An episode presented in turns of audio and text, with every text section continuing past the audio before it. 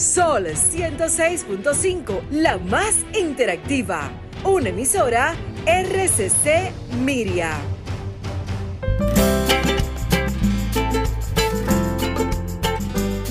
Preguntas y respuestas con altura y calidad. Entrevistas o compuestas en un paneo con personalidad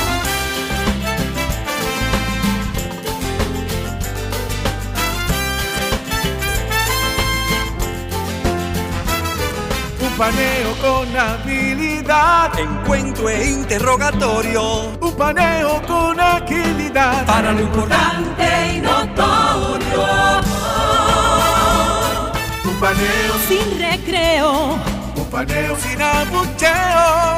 Un paneo en su apogeo. Paneo,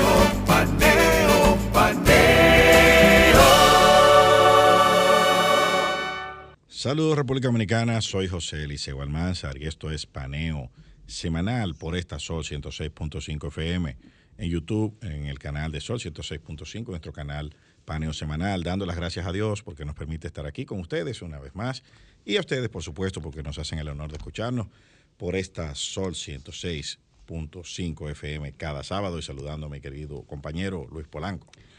Muy buenos días, Eliseo. Muy buenos días a nuestros queridos y amables teleoyentes que nos hacen el honor de su audición todos los sábados de 10 a 12 del mediodía en este su programa Paneo Semanal. Como siempre, eh, damos un paneo por todo el mundo, bueno, las noticias internacionales. Y antes de que entremos en materia, yo quiero dar dos notas luctuosas. Eh, la primera, bueno, es la del fallecimiento de del alcalde de Barahona. De Vicente Noble. De, Vicente Noble, perdón, perdón, eh, querido amigo Sabín, que luego de una batalla de unos tres meses contra la enfermedad del COVID, pues finalmente eh, no, no pudo, no pudo rebasar. rebasarlo y pues eh, falleció. Eh, está siendo sus eh, hoy está siendo objeto de las honras fúnebres. Todos los municipios de Vicente Noble están muy están muy consternados. Eh, por eso aprovecho la ocasión para excusar a nuestro compañero José, que está allá en el José del Castillo, que está pues en los actos fúnebres de, Sabín. Sí, de su provincia, de, la cual es senador. una persona muy querida, no solo en el municipio de Vicente Noble, sino en la provincia de Barahona era un, activista político de larga data y una persona muy apreciada. Y la segunda nota es eh, ya harto conocida por, eh, por el mundo, ¿no? El mundo. Eh, el país se prepara hoy para ya dar el último adiós a Johnny Ventura, que fue una gloria de la música. Un excelso dominicano. Yo diría ya no dominicano, sino mundial lo sufrió, sufrió su muerte inesperada porque nadie está preparado para despedir esa figura, estuvo preparado para despedir esa figura, nos tomó por sorpresa a pesar de sus 81 años que tenía, pero gozaba de una salud y de unos bríos y de una alegría como si tuviera 50 o si tuviera 40. Y bueno, yo aprovecho la, la, ocasión para reiterar las condolencias a sus familiares en nombre mío, de mi esposa Francis García, especialmente a su hijo Handy. Eh, oh, y, a, inseparable, donde, quiera, donde quiera que lo vi. Con quien, con quien nos une una amistad, eh, eh, una relación amistosa, familiar, pues reiterarle nuestras condolencias y, nuestro todo nuestro apoyo. Sí, una figura que increíblemente todos lo conocimos, pero pero súper fructífera, 105 producciones discográficas eso es lo importante, el, legado que nos deja. El, yo creo que aquí nadie tiene una, un catálogo de grabaciones tan extenso como el de Johnny Ventura. Y, el sociólogo que quiera estudiar la idiosincrasia dominicana tiene que pasar por esas 105 producciones discográficas y estudiarlas, porque ahí está Y- y- la idiosincrasia dominicana y, y- no, y parte del contexto político, social, también. eh, de, de las diferentes épocas en las que se en fue, la que fue en- gestando. en las que se fueron eh, gestando eh, estas eh, producciones. produciendo esos, esas canciones. Sí, y sí, la verdad sí. es que cambió el merengue, el, el combo show, eh, eh, la coreografía. El Era- concepto que teníamos los dominicanos hasta en los 70, eh, finales de los 60, de lo que era el merengue, no es, es, es- diferente gracias a Johnny Ventura. Johnny Ventura fue uno de los artífices del merengue como lo conocemos hoy. Así es. Y entonces, eh, Y bueno, convirtió a los merengueros en empresarios, algunos de ellos también, El porque Johnny Ventura primer- fue el primer empresario. el primer empresario del merengue. sí, así O sea, es. La primera, la primera eh, compañía De, de cualquier combo, de, de cualquier. Y- y, y institución. fue disquero también, Combo Record. O sea, eh, la verdad es que Bueno, revolucionó. Cumplió, y cumplió con todos sus papeles en la sociedad Claro, también. pagó todas sus deudas eh, eh, sociales, ciudadano, Sociales. político, alcalde, diputado, bueno, y, y de todo. Y reconocido por, por, eh, por todo el mundo. Un hombre correcto. Dos ¿no? Grammys, un Grammy eh, latino y un Grammy a la trayectoria. O sea, eh, definitivamente uno de los grandes dominicanos se despide de este mundo este, en esta semana. Y nada, el país se prepara hoy para dar el último adiós como se merece, Así eh, a un grande. Y como, como estoy seguro que él, eh, eh, que él diría, ¿no? Hay que seguir, Sí, sí. hay- la función debe continuar. Así, Así que es. vamos a nuestros temas. eh, Bueno. Eliseo, eh, seguimos, nosotros siempre hemos conversado y, y por alguna razón y por la relevancia que representa China para el mundo, siempre tenemos que reiterar de nuevo China y, y nos van a oír casi todos los sábados hablando de China. ¿Y por qué China? Porque China, le hemos yo creo que la pregunta es ¿por qué no hablar de China? ¿Por qué no hablar? Porque China está siempre en la noticia internacional. Apenas un mes de haberse aprobado la ley de seguridad nacional, una ley que fue hecha específicamente y orientada hacia los territorios fuera de China, como Hong Kong. Y a, a menos de un mes, a un mes justo, porque fue el 30, Y quizá pensando en el futuro. En, 30 de junio. En, en anexar Taiwán. Correcto, a recuperar de manera eh, reiterativa, de manera eh, poco a poco, ir recuperando los territorios sin causar conflictos. Y de poco a poco, como lo saben hacer los chinos, poco a poco y con el tiempo a su favor, eh, fue ya condenada la primera persona por esta ley. O sea, 30 días ya se hizo un juicio, ya se, eh, se conformaron los jueces y ya emitieron su primera sentencia. Y su primera sentencia fue en contra de una persona, un motorista de 28 años, de 24 años, Tom Jin, Nueve años de cárcel. nueve años de cárcel por levantar una bandera agitando y propiciando la división, ¿verdad? Y por hacer actos de terrorismo, simplemente porque se propuso hacer una huelga, una protesta, participar en una protesta. Y entonces recibe, en total son nueve años, pero son seis años y medio por, por incitar a la división y ocho por, por, por terrorismo. Pero como hay parte de esas condenas que se hacen eh, al mismo tiempo, que se hacen de simultáneamente, paralela- de forma paralela. pues entonces hay, hay un total de nueve años de cárcel de esta persona. Ya ha habido eh, otras iniciativas para procesar otras personas, entre ellos eh, un multimillonario dueño de medios, el Apple News, y, y el, y el ciudadano chino Yun Dawu, que también está procesado por esta ley. hemos estado hablando de que Amnistía Internacional, todos los organismos de derechos humanos del mundo están hablando hoy de eso, porque esta ley le permite a China de manera unilateral decidir a quién procesar y cómo procesarlo, y sin una, una definición eh, objetiva de los hechos, ellos pueden procesarte por terrorismo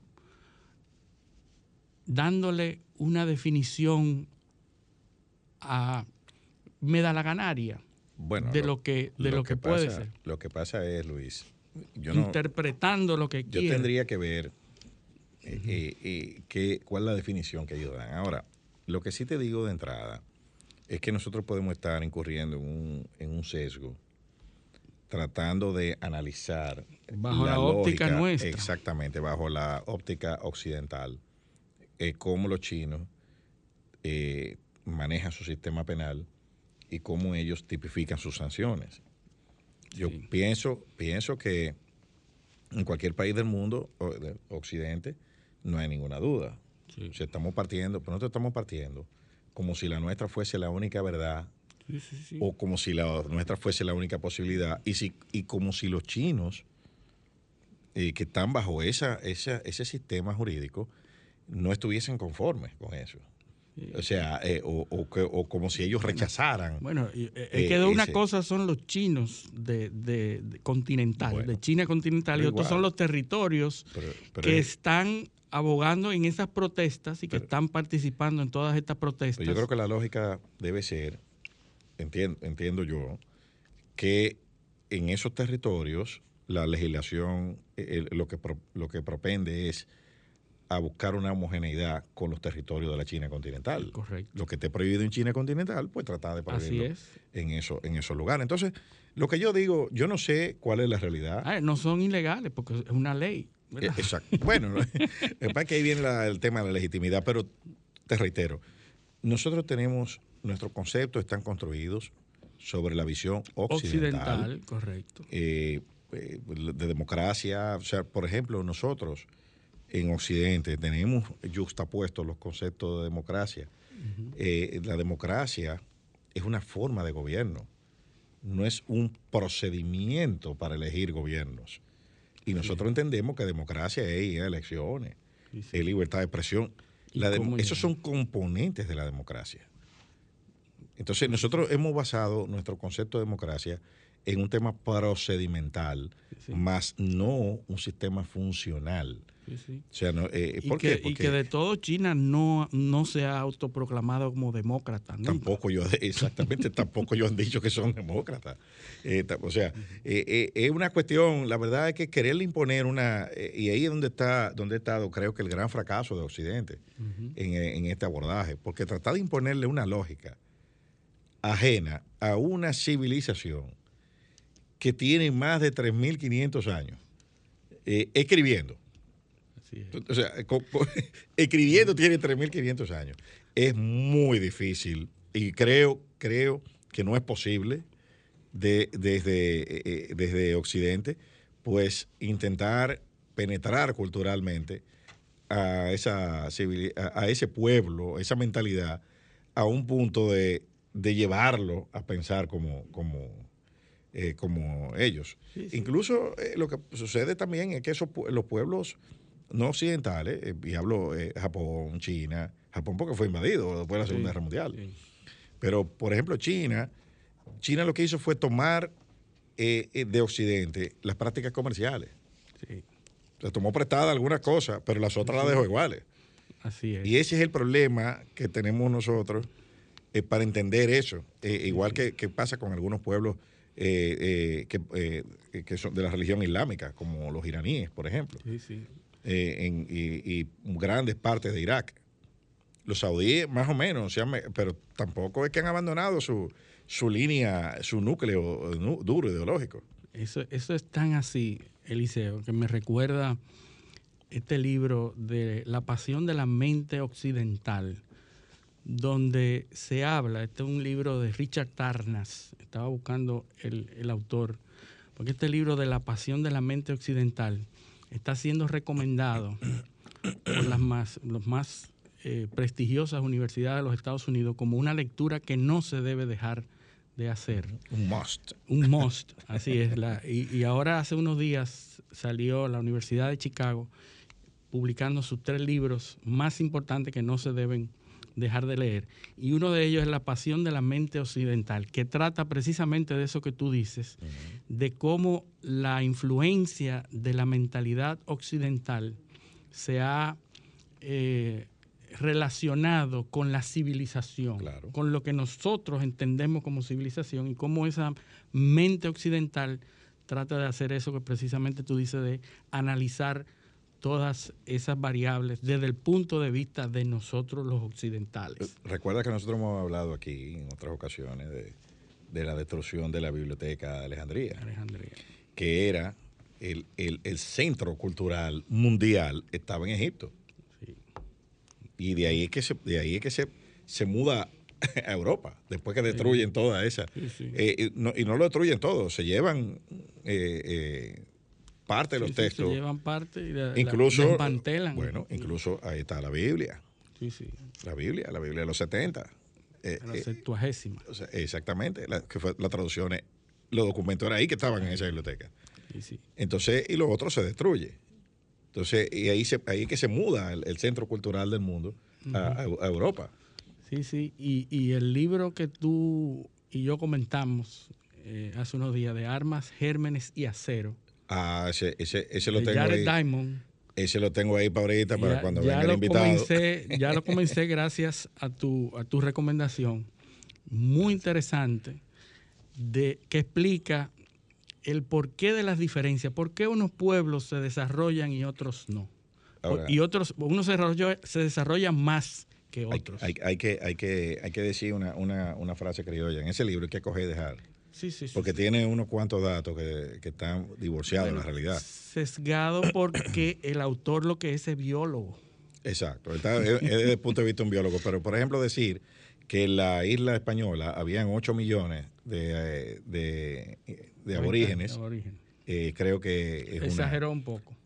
se le fue la mano, pero o fue visionario en el tiempo, ¿no? El- la, de- eh, la población, la población de, de- de los años 80. Sí. Pero bueno, Sí. eh, pero, Bueno, el, pero el se- libro es muy bueno. muy eh, o bueno, sea, sí. eh, lo recomiendo, escrito en 1997. Sí, como habla de gérmenes, vamos a, a- a tratar Sí. de, de- de hablar un poco con nuestro invitado Con de nuestro hoy. invitado también. vamos a hablar de, de todo eso, De todo. ciencia, de todo, lo- en, en sentido general, todos los, los, los patógenos. Eh, Vamos a abordar eso desde el punto de vista histórico, filosófico, pues tiene unas implicaciones importantísimas en lo que es la biopolítica de Michel Foucault Así es. y, y- y- y- y Antonio Espo- Esposito, italiano. O sea, eso tiene, eso tiene por donde, tela por Hay- donde hay cortar. mucha Pero vamos a dejar eso para, para cuando venga el invitado. Para, Sí, no, para no asustarlo, ahí se devuelve. Le estamos diciendo todo eso, se devuelve. No, es, un científico que le gusta. Siguiendo con el mundo, siguiendo con la parte internacional, el tema obligado es el COVID, el tema de los, Claro. de los encierros de países que en un momento determinado estaban en, muy, estaban en muy favorable posición y que tenían y, y presentaban al mundo una, una pelea exitosa contra la pandemia, como es China, por ejemplo, que volvemos a hablar de China, como es Australia, como son eh, algunas ciudades de Europa, que hoy están de nuevo bloqueadas y encerradas y vueltas a, Bueno, a- a- a encerrar. el New York Times tiene una, una gráfica de la evolución de, de- del COVID y la verdad es que hay un repunte importante en muchos estados. El, el- la tasa de contagio, que la estaba viendo hace, hace apenas segundos, cuando la tasa de nuevos casos, promedio a julio 30, en la columna de nuevos casos, 77.275. Tiene un, una- un incremento con relación a la línea de los últimos 14 días de 150%. O sea, hay Sí, estados que son zonas calientes como la Florida, sí. Luisiana, que son los estados que están eh, marcados Marcado. eh, eh, con, con mayor Repunte. incidencia. Sí, un Y entonces hay un, hay un rebrote, eso es, es indiscutible. Yo no sé hasta dónde, el, porque las muertes, eso sí, hay que decirlo, Sí, sí. han, apenas Han disminuido. son 300, 300, Se- 300 se, unas. entiende que debe ser por, por las campañas de vacunación. y se ha incrementado un 10% eh, con relación al averaje de los últimos 14 días. O sea, una muerte es demasiado, es cierto, pero la realidad es que da, para tener esos números de 77 mil casos, que hayan 300 muertos, pues algo, algo más manejable y, e y- y que representa avance eh, que indiscutible en el combate a este. Sí, lo, lo que a mí me llama la atención es las tareas exitosas de esos países como Australia.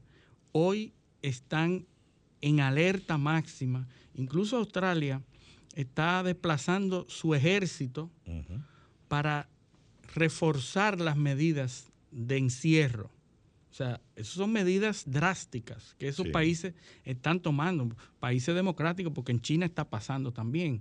Hay pueblos en China en donde están encerrados y que no pueden salir incluso eh, militarmente, no pueden salir de su demarcación para evitar que se propague eh, el contagio. Pero en Australia están en lo mismo, ¿verdad?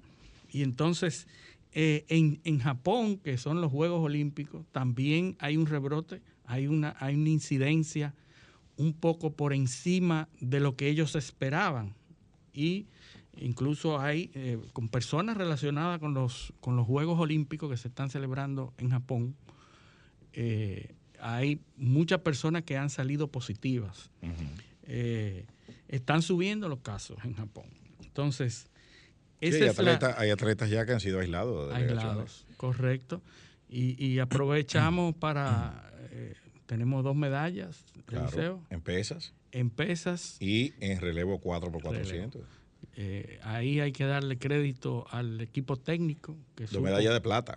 medalla de plata. Estamos en 51, na- en el lugar 51, Sí, Del ranking, son son importante. ¿Cuántos son? ¿Ciento cuántos? son? ciento y pico.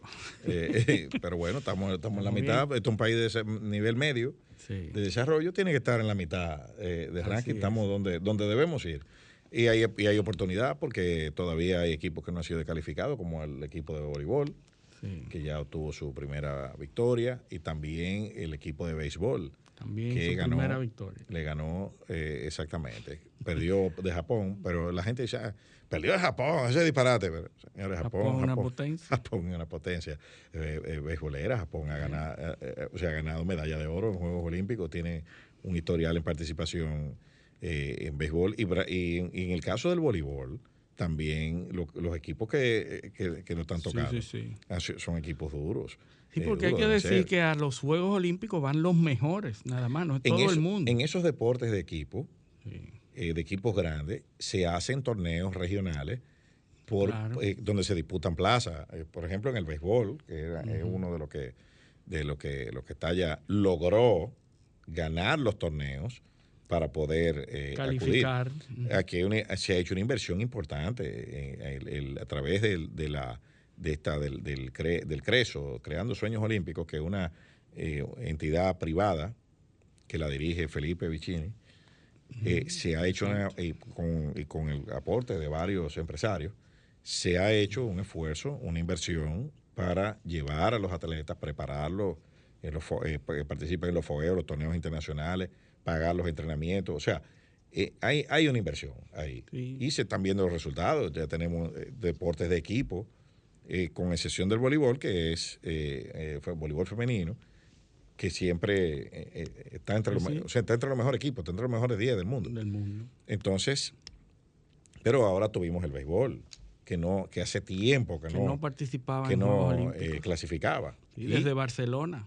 Así es. Y siempre hemos tenido en deporte de combate, taekwondo, boxeo, eh, tenemos dos, creo que dos boxeadores que están sí, que eh, que pasaron a cuarto de final, Es muy importante. que tienen Tenemos oportunidad de medalla. esperanzas. O sea, hay esperanza de, de incrementar Sí, El, el- el- El número de medallas en el, en el medallero.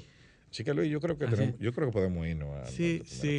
eh, para terminar con lo Ah, del bueno, el asunto de Simone Biles, la, la Ah, gimnasta, la gimnasta, sí, sí. esa gimnasta que, que ahora, bueno, se retiró de una competencia. A mí me llamó la atención por el estrés, por el- la presión tan grande que recae sobre los deportistas hoy.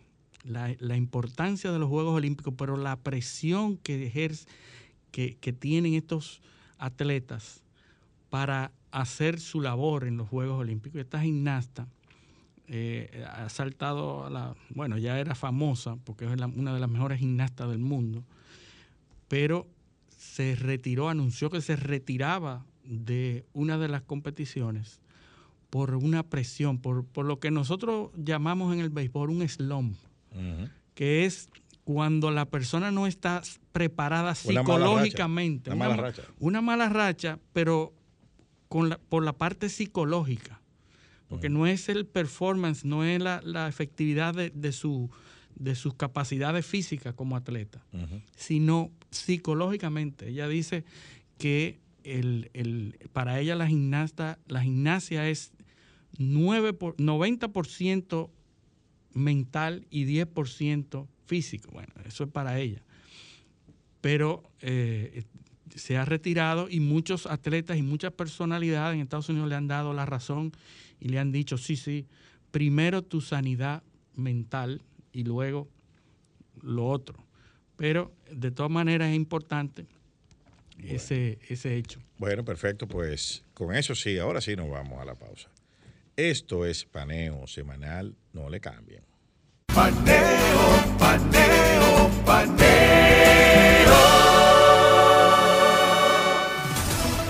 Sol 106.5, una estación del grupo RCC Miria. Seguimos en paneo semanal por esta Sol 106.5 FM, también en YouTube, en el canal de Sol 106.5 FM y nuestro canal Paneo Semanal, así como en nuestras redes sociales, Facebook, Instagram, Twitter, Paneo Semanal. Bueno, pues Luis, seguimos en Latinoamérica. Ahora, ya, ya llegamos de Japón con las medallas eh, y ahora vámonos para Perú. Perú se juramentó el presidente. Se juramentó el hombre, Castillo, servicio militar, obligatorio para los jóvenes que no estudien. constituyente eh, entonces, primer ministro, un político marxista con un carácter intolerante, dice el país de España. El premier, ¿verdad? Que es el primer ministro. Ese es el jefe del gobierno. Increíble cómo se presentó Pedro Castillo. Finalmente, o sea, habíamos conversado sobre la disputa que había con Keiko Fujimori y él finalmente eh, se proclama ganador de las elecciones a Pedro Castillo, se juramenta. Sabemos que Pedro Castillo es un campesino de corte marxista, de corte socialista eh, muy criticado por pifias que, que- había cometido durante entrevistas. Eh, no se le reconocía muchas luces. Y dentro de sus primeras decisiones está el eh, designar al primer ministro un marxista eh, radical.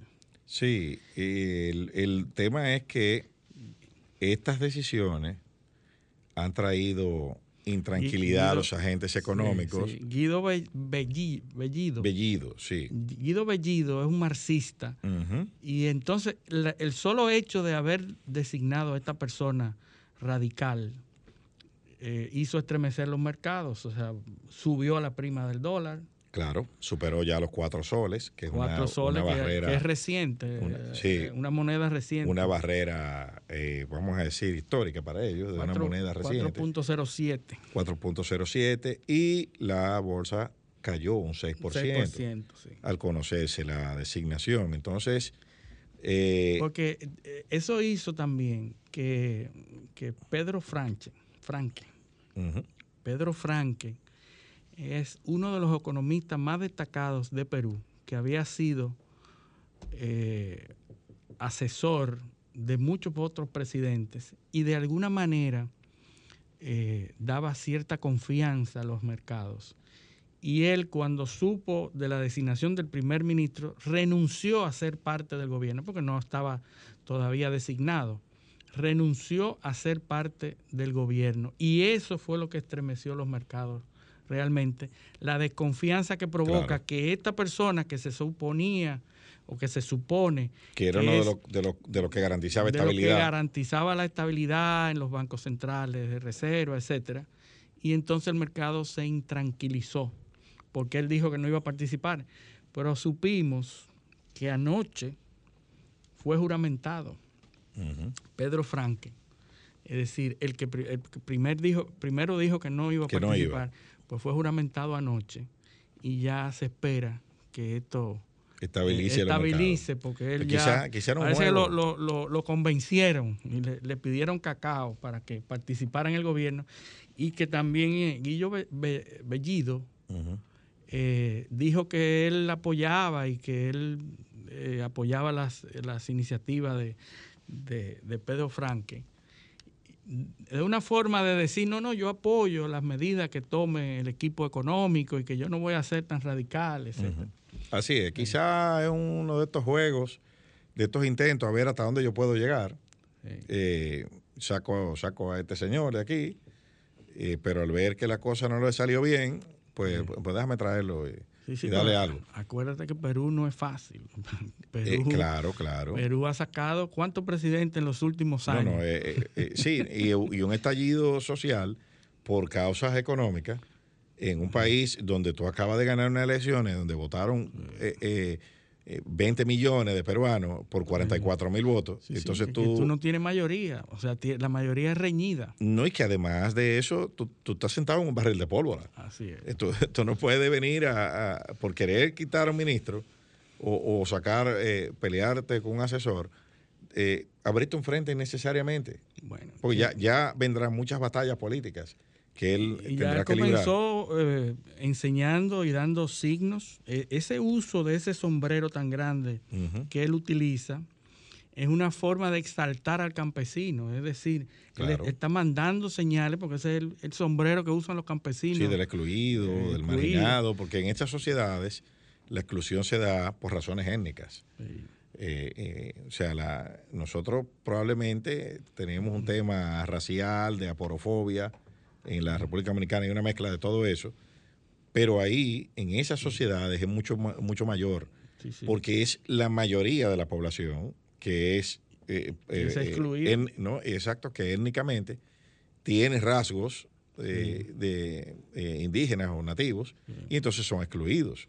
Sí. Eh, la, la españolización es un símbolo de de estatus. Bueno, y, y precisamente el lugar donde él escogió para la, para la toma de mando, en Ayacucho, es el lugar que tiene una, una significación especial para los peruanos, que fue el sitio donde se hicieron independientes de España.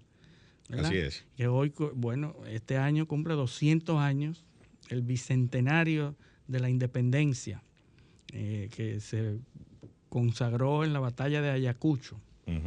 Así es. Entonces, el, el- el punto es, eh, el, el indigenismo es, es una realidad en, en Latinoamérica. Eh, está el caso de Evo Morales.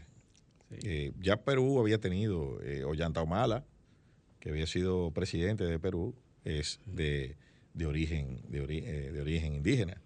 Pero es una realidad, son, esos, son pueblos que definitivamente han sido marginados por mucho tiempo. Y ahí se ha construido un discurso de, eh, de minorías que no es minoría, sino de opresor versus oprimido. Así es. Y entonces a- Y da, hay una- da y- como resultado Y esto. hay una inci- incidencia de las nuevas formas de comunicación que le está dando voz a esos grupos marginados, que antes no era posible darle voz. Porque cuando los grupos, Las redes. cuando las redes no existían, cuando esas plataformas no existían, los grupos de poder dominaban las, las formas de comunicación, las emisoras, los periódicos. Esos marginados no tenían voz, no eran escuchados, eh, era cuestión local, eh, los intentos que podían hacer de, de hacer valer sus derechos. Pero ahora, con la democratización de las telecomunicaciones, en todo el mundo se está dando ese fenómeno, en unos más que en otros, de que esos grupos están saliendo. Fíjate lo que está pasando en Cuba, que aunque no es étnico el problema, es grupos que a través de las plataformas están haciendo valer su, su, su, sus protestas y sus derechos. Y lo de, y lo de Perú también eh, eh, eh, hay que recalcar eso. no solo el ambiente social, sino el tema del Congreso. Y, la, gobernabilidad es sumamente complicada. Un Congreso unicameral. unicameral. Donde, donde de 120 escaños, el, el el partido, la, facción gobernante apenas obtuvo menos de 40, 35, 36 creo que son. Entonces una, eh, la gobernabilidad ahí es muy, muy, compleja y abrirse frente eh, eh, sin necesidad. Probablemente él, probablemente él quería sacar a, este señor, a Franke, pero la verdad es que era, era una, una, aventura muy arriesgada el embarcarse en eso ahora. y, y cerca de Perú tenemos el tema de Brasil. Bolsonaro el jueves en su Bolsonaro tiene un canal de YouTube.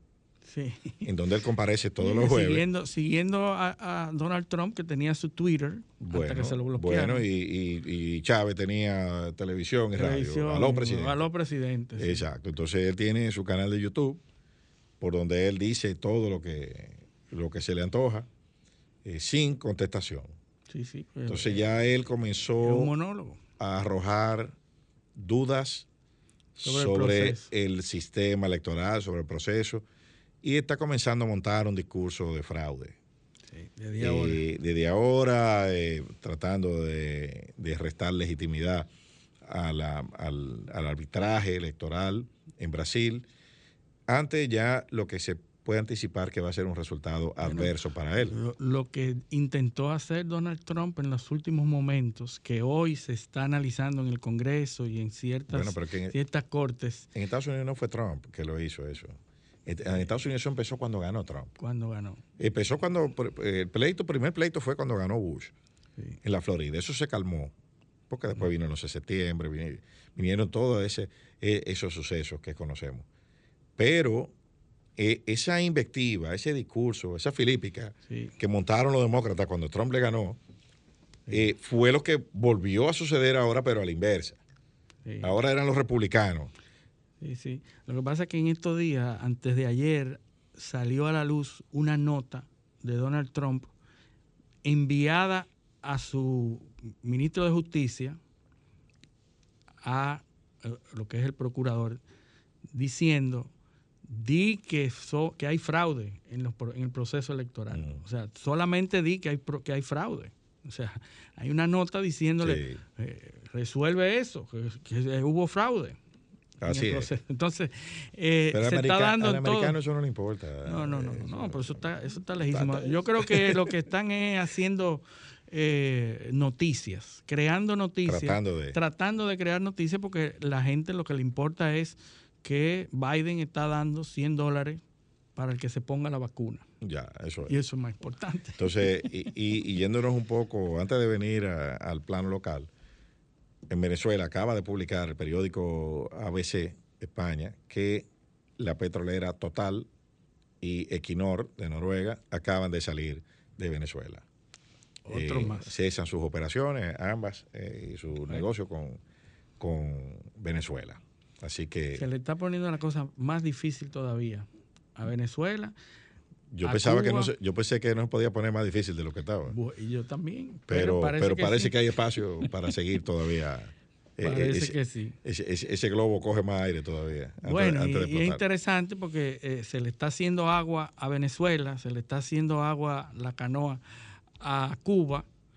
Sin embargo, hay otros países donde está triunfando el pero, socialismo. Pero déjame decirte una cosa, se le está haciendo agua en lo económico, porque en lo político, ahora mismo, la situación del relevo en Venezuela político está más complicada y más incierta que, que, que yo creo que el, el, mayor momento de incertidumbre para un relevo político en Venezuela es ahora. Ahora sí es verdad que no se sabe cómo se va a hacer, quién y cuándo. Igual en Cuba. En Cuba, bueno, sí, cuatro eh, bloggers eh, un, un youtuber, esos son los que están... Y al final, dos generales muertos. No, no, eh, eh, eh, creo que van cinco o seis ya, que mueren de COVID. Eh, eh, sí, sí. Bueno, porque hay una, hay una pandemia. Y, y además que aprendieron de Rusia con Navalny. No, porque hay una pandemia, Luis, y son gente de, de 80 años, 70 y pico de años. Bueno, Eh, así Pues que complicando. eh, es lógico que, que, que mueran todos al mismo tiempo, tienen la misma edad eh, y de las mismas causas. O sea, es algo, es algo que, que no suena tan descabellado, ¿no? Eh, bueno. pero casualidad. tú sabes que es casualidad. Pero bueno, y vámonos al plano local. Eh, yo quiero comentar sobre una legislación, un proyecto de ley que me parece será muy positivo para el país eh, en caso de que, de que finalmente se apruebe. Es positivo porque es lo que se entiende que hay que hacer para desatar unos nudos legales. El presidente de la República, Luis Abinader, en sus diversos recorridos por el interior y ha manifestado varias veces que cuando encuentra obras eh, que no pueden, eh, obras sin terminar, obras eh, que, se han, se han detenido, habla de un nudo legal que afecta eh, las, la ejecución de esas obras. ¿Y cuál es ese nudo legal? Bueno, la ley 340-06, que tiene unos Compras topes y contrataciones. y la ley de compra y contrataciones públicas. Esa ley tiene unos topes de aumento posible en los presupuestos eh, que, de, de las obras que son eh, Sí, adjudicadas. Y el tope es de un 25%. Sí. Por algunos temas administrativos, muchas de esas, algunas obras han excedido ese monto. Y entonces se requiere una habilitación legal Sí, porque la, Una ya la ley, dispensa. la ley no lo permite. una especie de dispensa porque la obra está en, en un nivel X de construcción, pero está parada. Sí, porque necesita recursos O algunas obras. y los recursos ya no se pueden expandir más porque ya se expandieron hasta su tope. Y entonces, ¿qué hacer con eso? Bueno, la ley no permite que se revaloricen ni que se le asigne más presupuesto. Pues entonces hay que resolver eso mediante una ley. Hay algunas obras que ya fueron incluso terminadas y, que los, y que hay ubicaciones finales que no se han podido pagar porque ya excedieron. Porque se dieron y las ubicaciones no hay- finales son más grandes. No hay cómo desembolsar esos montos. Entonces, ahí tienen que venir. Eso, muchos de esos ingenieros tienen líneas de crédito con el Banco de Reservas. Eh, que, eh, mediante un acuerdo gubernamental y el Ministerio de Educación, en el caso de las escuelas, es que ha estado subvencionando esas, es- esos pagos de esos intereses, esas líneas, eh, hasta tanto esto se resuelva. Bueno, pues entonces hay una iniciativa legislativa en esa, en esa dirección. Y me llama la atención mucho el, el- preámbulo de esa legislación. ¿Por qué? Porque en el preámbulo establece que en los procesos de adjudicación de edificaciones escolares fueron adjudicadas 1.927 edificaciones, de las cuales 1.676 correspondían a escuelas. Escuelas de los diversos, básica, eh, eh, secundaria, politécnicos, mil, eh, eh, ese número, 1.676 escuelas y 251 estancias infantiles. Eso es un total de 1.927 edificaciones. Eso fue cuando empezó el proceso de adjudicaciones. En el año 2016, el presidente Danilo Medina emite un decreto sacando o pasando las escuelas, eh, las edificaciones, que estuviesen debajo de un 80% de ejecución al Ministerio de Obras Públicas. Eh, co- como consecuencia de esa decisión, 636 edificaciones pasaron al Ministerio de Obras Públicas. O sea, 1927 menos 636.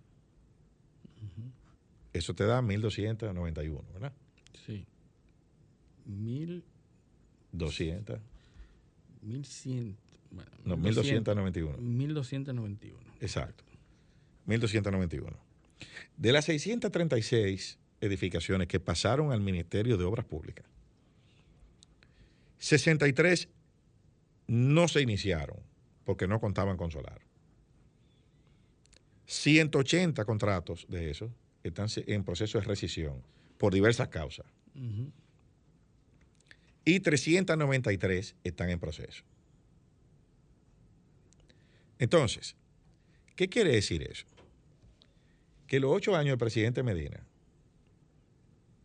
se terminaron y entregaron 1.291 91 edificaciones escolares. Y se dejaron 393 en proceso. Entonces yo, quiero que tú me, me hagas el favor de dividirme ahora. Solo lo terminado, ¿eh? 1291 entre 8.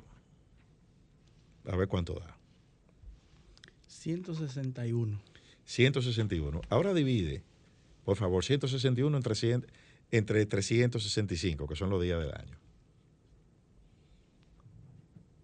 Los 365 entre 361. Cambia Sí, el signo. sí, al revés. Ajá.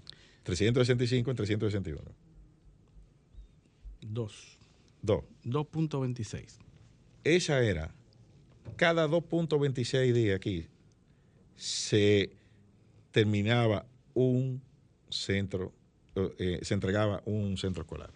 Y pero eso es un año. Por- no, no, no. Divi- ok.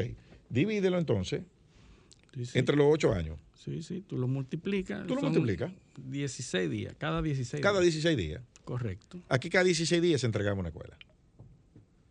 Eh, o sea, Bueno, en este caso no, porque no se estregaron. no, no, no. Que- no, no, están- la dos- es la 1291. Ah, estas son las que se hicieron. sí. Las que se hicieron. Ya, correcto. Pero si tú le sumas la que dejó en proceso, Sí, el número te va, te va a cambiar. sí, sí. No es muy Entonces, eso, eso, esa es la mejor muestra de que realmente aquí sí se hizo. Sí, Y se hizo bastante. Sí, sí, pero yo no creo que haya alguien que haya dicho que no sí, se hizo. ah, sí, sí. Aquí hay, Hay gente, gente que ha dicho. Sí, sí, sí.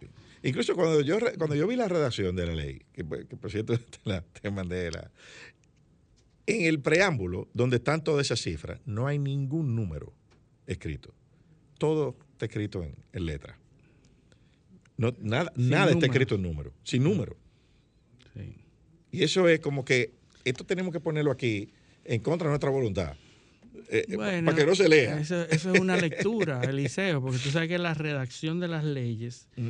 los números eso, se hacen acompañar primero las letras y después entre claro. paréntesis los números. eso, Lo que pero- hicieron fue no pero- poner los números. Por eso, pero ¿por, qué- por qué en esa sola ley? Yo, mira, yo he visto muchas leyes.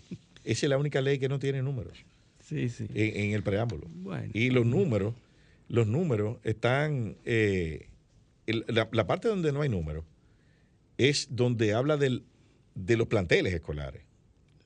Porque cuando se habla de cantidad de dinero, sí hay números. Fíjate que tú es un criterio para escribirlo. eh, o sea, no sé si tú te fijaste en eso. Sí, sí. Pero tú crees que llegue ahí la, la, la lógica del legislador que preparó y redactó eso. No, porque esto lo preparó el Poder Ejecutivo. El Poder Ejecutivo. Sí, sí. Porque eso lo, lo, lo introdujeron Esto por mandó- la Cámara de Diputados. Sí, esto lo mandó el Poder Ejecutivo. Ya. Entonces ahí, ahí lo único que está en número son las cifras, los montos. Pero, lo, pero la cifra de, de planteles adjudicados, eh, eso no está ahí. Interesante ese- esa visión. De- Lo que tú estás de acuerdo que es una ley muy importante y muy, Claro. muy beneficiosa, ¿verdad? Claro, claro, y eso, lo- eso por eso que lo comento, eh, Sí. porque eh, de hecho entiendo que es una ley eh, beneficiosa porque va a permitir que se terminen Que se estas labor. 393 escuelas que están en proceso, que se cierren esas 300, eh, eh, esas 344 escuelas que fueron inauguradas con ubicaciones pendientes, 14, di- digo 19 hospitales que hay sin terminar, porque fueron construidos con, la, con los pacientes adentro. O sea, una cosa eh, eh, tremenda. Y, y algunas, algunos proyectos viales que también eh, se, quedaron, se quedaron pendientes. Eso es continuidad de Estado. Es así. Eso, eso, eso está bien. Lo que es está así. bien hay que, hay que decirlo también, así siendo, es. siendo objetivos. Y reconociéndole a cada quien lo que, lo que ha hecho. Claro, eso Así es, es. Eso es así. Pero vamos a pasar a nuestra segunda pausa, porque ya tenemos a nuestro invitado en la cabina y vamos a, conversar de muchas cosas interesantes. Bueno, porque dejamos lo más interesante para, al final. Para, el invitado, como, como, debe ser. Así que bueno, vámonos a nuestra, a nuestra segunda pausa. Esto es Paneo Semanal. No le cambien. Paneo, paneo, paneo. Sol 106.5, una estación del grupo RCC Miria. En casa disfrutando y reviviendo los mejores momentos del Jet Set en una transmisión que no te puedes perder. Este lunes 2 de agosto, la música de Don Miguelo. Y homenaje al caballo mayor, Johnny Ventura. Yo soy el merengue, soy la inspiración de mi país. Quédate en casa con lo mejor del Jet Set, la música de Don Miguelo y en honor, recordando de lo mejor del caballo mayor, Johnny Ventura. reencarnación, vuelvo a ser dominicano. RCC Media presenta un mensaje preventivo contra el coronavirus. En el caso del Gran Santo Domingo, conseguir una cama para internamiento de un paciente con COVID-19 se ha convertido en una verdadera odisea y mediante consulta con nuestros miembros hemos constatado una ocupación del 100% en la mayoría de centros COVID en los últimos días, así como un abarrotamiento de las consultas ambulatorias. De igual modo, se reporta un incremento de casos de enfermedad severa y crítica en pacientes menores de 50 años. yeah RCC Media, la red de comunicación más completa del país. Disfruta todo el contenido exclusivo de nuestras emisoras y canal de televisión por nuestras redes sociales, arroba RCC Media RD y página web www.rccmedia.com.do. Dale like, comparte y comenta para ser parte de nuestra comunidad en las redes sociales. RCC Media RD. Noticias, entretenimiento e información a un solo clic.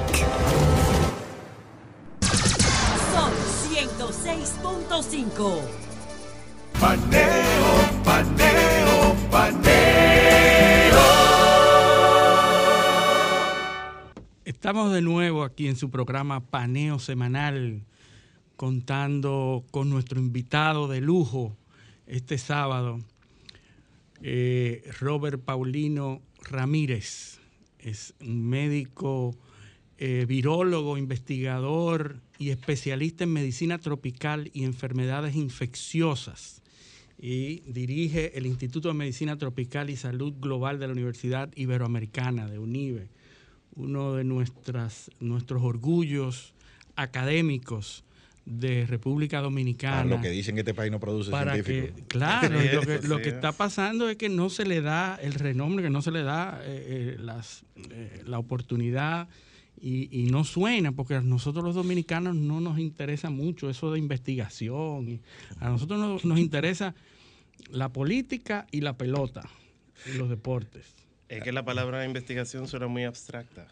Eh, eso es. investigador es el DNI. Compleja de, principio. Un, colega me dijo una vez: aquí, aquí lo que deben escribir más libros con y, de y de cosas de proceso para uno ver los modelos. en vez de estar escribiendo tanta teoría, un abogado, oye, eso. es, un teórico. Acción. muchacho, no invente, no invente. Oye, que, ¿cuál es? Inventar es malo aquí en este país. A los niños se les dice que no invente. bueno, pero formalmente le damos la bienvenida a Robert, eh, egresado de uno de los institutos. Estuve leyendo eh, el London School Hygiene and Tropical Medicine, eh, famoso por su respuesta ante el ébola, cuando en su momento eh, eh, hubo un brote de ébola. Recibió muchos premios esta escuela. Así que bienvenidos a nuestro espacio, Robert. Muchas gracias Luis, muchas gracias Liceo, la verdad es un placer para mí poder estar con ustedes el día de hoy. Bueno, compartir un poco lo que venimos haciendo. sí, yo creo que le he dedicado mi vida a, los virus, eh, ha sido muy particular como, como he ido teniendo que mover muchas de mis líneas de investigación hacia las respuestas de las necesidades que se presentan en algunas situaciones, principalmente desde la perspectiva del sur. Eh, entonces nosotros como país, eh, así como tú mencionabas, tenemos todavía eh, muchos retos de producción de conocimiento científico, la elevación de, de lo que producimos y, y obviamente ponernos como primeros autores en, en, publicaciones científicas de alta importancia, en revistas de alta importancia. Yo creo que son retos que todavía tenemos por delante. Y yo, yo pienso, desde mi óptica, me ha tocado eh, la, eh, la, academia de mi litoral, eh, pero pienso que el sistema de educación dominicano tiene que, que hacer una mirada más crítica hacia la producción de científicos. O sea, aquí la realidad es que no se estimula el pensamiento crítico. la educación muy vertical, es muy, una visión de túnel. mira, mira, el niño, ese es el libro, esa es la respuesta. Y ese es el dogma, y ese es tu dogma. Eh, y ahí es, y la verdad es esa y no hay otra más. Exacto. El absolutismo. Y solo hay una respuesta correcta. Exactamente. Eh, porque se basa mucho en la memorización. Eh, y en la memorización no soporta la criticidad y, la diversidad dentro del conocimiento científico para producir nuevas teorías. Ahora, de, de otro, o sea, a contrapelo de eso, te puedo decir que es que nosotros todos, lo de los que estamos criando niños, eh, eh, educándolos, fuimos educados a, nuestra vez por personas que vivieron en dictaduras, por personas que vivieron en, momentos donde, donde no había una libertad de, ni de cátedra, ni de expresión y no había acceso a, tanta, a tantas cosas. Entonces, eso se, eso, esas son conductas verticales. El, el, resultado de, de, generaciones. Son conductas verticales que van hacia abajo y nosotros todos estamos influidos de una manera u otra por eso. Eh, eh, el, que, el, que menos, el que menos tú crees te sale te sale un trujillito. sí, sí, sí, sí. Estos últimos, estos últimos meses ha sido, se siente bastante. Así es. Vámonos, vámonos, a, la materia, En materia, eh, hablamos fuera de cabina de que nuestro invitado es darwinista. Y mi primera pregunta es, el COVID, ¿qué hacemos? Es nuevo para toda esta generación, a pesar de que no es nuevo para las, las generaciones anteriores. Para esta generación es nuevo, la pandemia es nueva. ¿Qué hacer frente al COVID?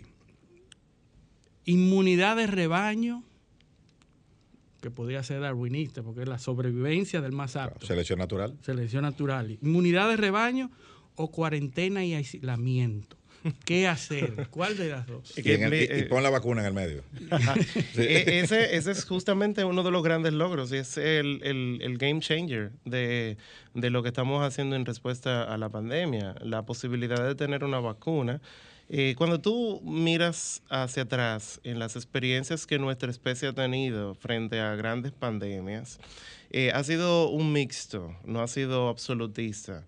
Eh, ese es uno de los elementos de discusión siempre que se da con las teorías biologicistas que aíslan el conocimiento eh, social y cultural de los pueblos. Tú mencionabas a, uno de los, de los, de los libros de, lectura obligatoria en las, en las academias, que es Jared Diamond. Eh, su perspectiva biologicista eh, aísla la posibilidad de los conceptos sociales. Y eso que se da con la pandemia de la COVID-19, si se mira solamente desde el punto de vista biológico, bueno, pues entonces tranquémonos todos y esperemos que esto pase. Sin embargo, tenemos que tener un, elemento porque somos entes sociales, somos entes culturales. Y esos elementos sociales pues nos dicen a nosotros que tenemos que buscar un in-between. Y ese en, el medio que tenemos que buscar, bueno, pues pone eh, en balance eh, qué vamos a hacer, cómo lo vamos a hacer, cuándo lo vamos a hacer y en el proceso qué vamos a ir ajustando. Hemos empezado con restricciones, eh, no pudimos, obviamente, eh, reducir la expansión masiva del virus en su momento cuando se impusieron las medidas de cierre total. Algunos países tuvieron buenos resultados, eh, China, Corea del Sur, tuvieron muy buenos resultados en esa iniciativa porque hicieron tamizaje intensivo probaron a todas las personas para saber quiénes tenían el virus y quiénes no, y cerraron ciudades de manera absoluta. Ahora, eso, desde el punto de vista de la psiquis humana, soporta que se pueda hacer de manera prolongada? Pues no, pues entonces tenemos que, flexibilizar. Y en esa flexibilización surgen variantes. Y en esa eh, eh, flexibilización el virus aprovecha. Eh, y ahí sí podemos tener un buen ejemplo. De hecho, siempre he dicho que la COVID-19 es un buen ejemplo de estudio de lectura en las escuelas nuestras, porque representa la teoría de la evolución ahora mismo ocurriendo con nosotros. El virus, el SARS-2, ha demostrado que va a buscar las estrategias necesarias para poder pasar por encima a todo lo que nosotros como seres humanos y como especies vamos a realizar. Por lo tanto, es adaptación natural. Lo que está haciendo el virus es pura adaptación natural. Y el cuerpo también, el cuerpo humano. Y bueno, y obviamente en su interacción con el hospedero, que somos nosotros, pues nuestro sistema inmunológico va a ir teniendo que generar respuestas que son específicas a retos específicos que presenta el virus per se. Por lo tanto, otro elemento más de selección natural. Y el contexto cultural y sociológico que eso pueda tener, pues es otra mirada que se le puede dar a la COVID-19 también. Y en esa dirección, yo quiero las vacunas. Sí. Eh, hablamos de los dos, de, los dos, los dos polos y la vacuna en el centro.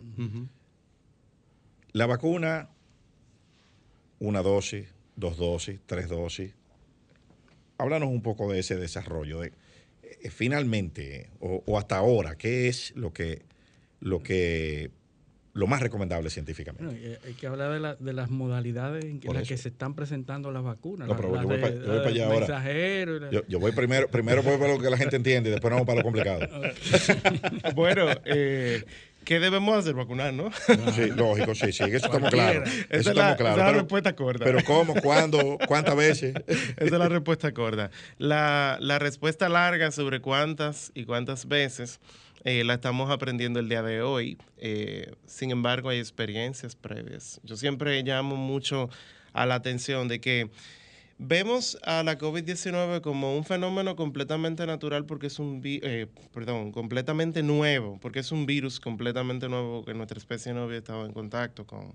Sin embargo, tenemos experiencia de virus transmitido de la misma forma que el, el SARS-2 que ya nos han dejado una estela de conocimiento previo. O sea, no es solamente la influenza como tal, o sea, sabemos muchas otras cosas como el polio, eh, estrategias como por ejemplo vacunas hechas de, de virus atenuado fueron exitosas y han sido exitosas y han logrado que el día de hoy podamos hablar o sugerir que prontamente vamos a tener una eliminación del polio en su transmisión. O sea, y fueron por mecanismos iguales que las vacunas que nosotros tenemos hoy día.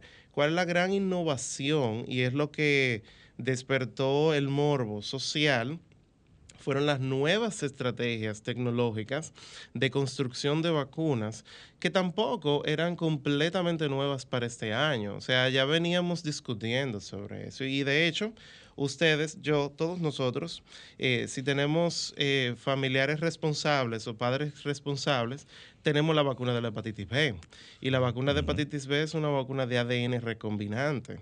Por lo tanto, tampoco es que las vacunas de ARN mensajero surgieron el día de ayer. O sea, ya tenemos un bagaje de conocimiento. Y varios, y varios premios Nobel con esa tecnología. Exactamente, que ya nos permite a nosotros decir y sugerir qué podría estar pasando. Entonces, viéndolo desde la perspectiva de la construcción de vacunas hechas de ácidos nucleicos, me atrevería a decir que nosotros lo que podríamos ver y visualizar, y vamos a tener evidencia probablemente en estos próximos meses y a final de año, es que lo recomendable sea una primera dosis, una segunda dosis un mes inmediatamente después y una tercera dosis al sexto mes de haberse colocado la segunda dosis. ¿Por qué? Porque las vacunas de ARN mensajero, las vacunas de ácido nucleico en sentido general, son, eh, desde el punto de vista inmunológico, son muy débiles en la generación de inmunidad a largo plazo.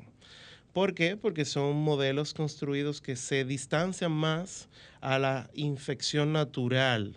Cuando tú tienes una vacuna de virus atenuado, como Sinovac, como Coronavac, tú estás estimulando en forma controlada una infección natural eh, que media y activa uno de los elementos que no activa la respuesta de las, de las vacunas de ARN mensajero, que es la respuesta innata. La respuesta innata es vital para la consecución de una respuesta inmunológica prolongada. Y ahí, Eh, y ahí entonces, la persona que se vacunó una dosis, por ejemplo, eh, de, la, de, de Sinovac o Coronavac, contrajo el virus en el proceso de- entre la primera y la segunda vacuna. Tiene que esperar más tiempo para que, o sea, ¿qué tiempo tiene que esperar para, para inocularse de la segunda dosis? Esa respuesta está, eh, eh, tiene una justificación para cada caso. Eh, hay personas que cuando tienen la infección reciben tratamientos para inmunomoduladores o anticuerpos monoclonales y no se recomienda que reciba la vacuna de inmediato porque quedan circulando. Esos anticuerpos se pueden un- inactivar normalmente tres a seis meses. Porque eh, el- se quedan circulando y ellos inactivan a la vacuna como tal. Entonces no funcionaría la inmunidad producida o inducida por Pero la tienen vacuna. antígenos ya, porque vencieron el virus. También esa es otra, otra pregunta. ¿Qué grado de eh, anticuerpos se van a generar y células de memoria se van a generar en ese individuo que recibió una primera dosis y luego se infectó? O recibió las dos dosis y luego se infectó. O sea, son, son, son diseños experimentales que tenemos que ir haciendo en el tiempo para poder ir teniendo conocimiento al respecto. Ahora, partiendo del conocimiento, como te decía, de otras situaciones particulares, bueno, pues eh, probablemente con dos, en un caso de una persona que tenga la infección, pues va a ser suficiente. Y eso es lo que primariamente, por ejemplo, para vacunas como la de Pfizer, sabemos hoy día. O sea que probablemente esas son, esas son informaciones que van surgiendo a través de los meses y por eso es la importancia de vigilar, vigilar con cohortes específicos, con diseños específicos hechos con vacunas determinadas. Nosotros tenemos, República Dominicana y Chile tienen una gran ventaja, es que pueden dar información pertinente y actualizada de las estrategias de vacunación con Sinovac porque están vacunando primariamente con Sinovac. Por lo tanto, tenemos mucha información que puede ser analizada. Ahora, tenemos que diseñarlo. Tenemos que hacer controles porque no es solamente yo me levanto un día y le tomo las pruebas de anticuerpos, la cual aprovecho para recordar que no sirven para nada en el caso de la vacuna. eh, sí, a propósito de un caso, eh, porque estaba, es muy interesante y me lo mandan a cada Lo que- rato. lo que habían olvidado que Y no yo le digo, para no me, nada, ya eh, no me diga, no me mande eso, por favor, ya lo gastaste, qué bueno, qué, qué bueno que lo hiciste, pero la verdad eso no sirve para nada. Entonces, eh, la, la- la- la medición de anticuerpos en una comunidad no necesariamente te dice a ti que la vacuna es exitosa o no. Y eso es, eso es importante. ¿Qué te, di- qué, qué te dice la medición de anticuerpos? ¿Para qué? Para- porque a- alguna información arroja. O sea, ¿qué, qué- sí, qué tipo nos de información? arrojaba información antes de que tuviésemos vacuna disponible. Ajá, ok. ¿Por qué? Porque las, los anticuerpos que se miden en, en las pruebas de laboratorio comercial pueden ser inducidos por la infección o pueden ser inducidos Por por, la la, vacuna. vacuna. Por lo tanto, si tú, el 85% de la población que se infecta con SARS-2 no desarrolla síntomas o desarrolla síntomas muy leves. Por lo tanto, el 85% de esas personas, el rango de error analítico para eso es 85%. Sí, claro. O sea, no- no usted se hace una prueba hoy día para saber si tiene anticuerpos o no, usted tiene un 85% de probabilidad de que eso sea mentira. Increíble. Es interesante Muy lo que duro. se está dando, eh, lo que se está dando el día de hoy con la desinformación. Eh, Es un, un fenómeno, un fenómeno que, que, se- que- que es muy difícil de controlar, dadas las condiciones de las nuevas plataformas de comunicación que hemos estado hablando todo el tiempo. ¿A quién creerle realmente? ¿Cuál es la fuente eh, verídica de información confiable? Porque hace unos días salió un estudio donde Pfizer dice que ellos han encontrado que la tercera dosis es efectiva. Y lo primero que le sale a uno es decir, bueno, pero es Pfizer que lo está diciendo. ellos sí le conviene, ellos nunca van a decir que la, tercera dosis no, le va a funcionar. Entonces ahí, ahí viene el tema de que quién está diciéndolo. Eh, a veces uno no sigue directamente al CDC de Atlanta porque no tiene, eh, muchas veces la información que está ahí es, eh, es irreconocible. O sea, el, el- el Lenguaje. ciudadano, el, el ciudadano común no va a entender eso. Pero, ¿qué es lo que hay hoy, al- hoy día con respecto a la tercera dosis? ¿Es más conveniente de la misma, eh, de la misma casa, del mismo tipo de vacuna? ¿O es conveniente cambiar de, de tipo? Si me puse Sinovac, ahora me pongo Pfizer. Si me pongo una de Pfizer, o si me pongo dos. O sea, hay una confusión en, en la población con respecto a esto. Eh, mira, sobre, sobre la tercera dosis es una, es una pregunta, un question mark que tenemos todavía abierto. Por una sencilla razón. Primero, porque no tenemos tiempo para poder decir la ciencia cierta con, con diseños experimentales robustos, que es así. Segundo, eh, respecto a la desinformación. Se ha querido jugar mucho durante la pandemia al descrédito de los organismos reguladores. Hemos apostado como sociedades, no República Dominicana, no, el mundo, Mundo entero. ha apostado gracias a una retórica política y social errónea, no fundamentada en el conocimiento científico, de que los organismos reguladores no saben, están sesgados porque tienen intereses económicos la, la farmacéutica no, particulares. la farmacéutica no tiene interés. Es, entonces, ahí voy. Entonces, tú tienes una farmacéutica que sí tiene interés y sí tiene inclusive los mecanismos para influenciar de forma económica ¿m? y financiera para que se den sus intereses.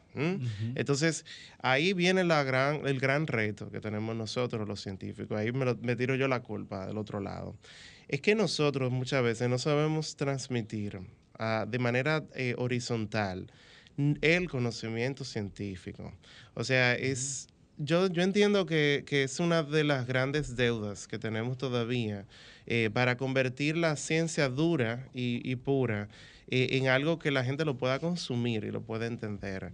Eh, a mí también me da mucho trabajo. Tengo que admitir que a veces cuando voy a elaborar un, un tuit o algo, digo, ¿cómo, ¿cómo rayos se dice esto sin que la gente diga otra cosa? Sí. O sea, eh, es muy A complejo. de interpretación. Además, asumimos por nuestro bagaje eh, de- y nuestra formación eh, científica que la gente entiende lo que tú estás diciendo. Entonces, eh, es, una, es una cuestión pendiente. Yo, nosotros tenemos un grupo de, de junior en, en el instituto. Son muchachos que se están formando, que están estudiando. Y yo siempre le digo, ok, lo dijiste perfectamente bien, ahora dímelo para yo entenderlo. Y se quedan como, doctor, ¿usted lo entendió? Yo le dije, sí, pero ahora piensa que quien está de este lado lo necesita entender para consumirlo. Dale el lenguaje de salud pública a eso que tú acabas de decir. Y ahí voy con la, con el de, con la, cómo desvirtuamos una iniciativa que puede estar fundamentada o que debe estar fundamentada en el conocimiento científico y lo que sabemos hoy día, y eso se traduce a una política pública. No es lo mismo yo decir que yo sugiero o que yo entiendo por un hallazgo experimental que una tercera dosis puede ser potencialmente mejor si la ponemos al mes, a la semana, a los seis meses, al año, que yo decir, tenemos un grupo de hallazgos de ensayos controlados en el que medimos la inmunogenicidad inducida por una tercera dosis en un grupo de personas a los seis Y meses. ahí, ahí se para y bebe Al agua, año. está leyendo eso. Exactamente. al año o a los ocho meses. Y sacamos como conclusión que a los seis meses era el mejor momento para hacer eso. Las autoridades reciben esa información porque no son ellos los que tienen que hacer el estudio. son los académicos los que lo tienen que hacer. Las autoridades tienen que facilitar el mecanismo para que los académicos lo puedan hacer y los recursos para que lo puedan hacer. Ese es uno de los grandes retos de la Academia Dominicana. de dónde que vamos a hacer ciencia y cómo la producimos. Los tra- el trabajo que da poder llegar desde un fondo a la producción de un paper y conocimiento local. Y luego cuando tú tengas esa información, tú traduces eso en una política pública. Cloro untado, tanque tapado. Exacto, pero yo de- debo decir algo. Eso que, que tú mencionas, por eso era- era que cuando eh, eh, hace, antes de, de- cuando dijimos que hablamos sobre el, sobre el tema que tú ibas a venir aquí en, el- en la pr- primer segmento del programa, dijimos que esto hay que analizarlo desde varios eh, escenarios, eh, histórico, eh, filosófico y científico, porque todo eso está interconectado Claro. transversalmente. Sí. Y, y mira cómo, cómo, cómo tú mismo sales con lo del lenguaje. Ujú. ¿Qué es lo que pasa? Que los científicos, en el lenguaje científico no hay emoción, no hay matices. El científico no te dice, esto es bueno, esto es malo. No, no te dice, bueno, en un grupo, así mismo Sugerimos, como tú lo explicaste, sugerimos. te salió natural, porque es el lenguaje que tú hablas. Te salió natural, pero eso no es lo que la persona. Claro. Eh, eh, el, el tipo lo que quiere es que le digan, ponte esa, ponte aquella. Ajá. Eh, esto es. Entonces, ahí es donde viene el, el principal problema. Y esa, esa eh, manera de transmitir las cosas, de discutir, porque inmediatamente no llega lo que yo quiero que llegue, yo lo que salgo es a descalificar al que lo dijo. Exactamente. Entonces, por eso es la descalificación farmacéutica versus órgano, organismo multilateral. Organismo multilateral, no, fíjate que los organismos, el lenguaje del organismo multilateral no es descalificar la farmacéutica, es No. Esto hay que estudiarlo. Exactamente. ¿Entiendes? El de la farmacéutica es decir que aquel no sirve. Pero el, el del el- el- multilateral, espérense, eso hay que estudiarlo. Yo no estoy diciendo que no sirve, lo que estoy diciendo es que hay que esperar, porque hay unos protocolos que seguir. Entonces, esa estrategia que usan las farmacéuticas es una de las 38 estratagemas de Schopenhauer, de la, de la, de la erística, Sí. de, de cómo, cómo tú eh, siembra la credibilidad o mina la credibilidad del contrario.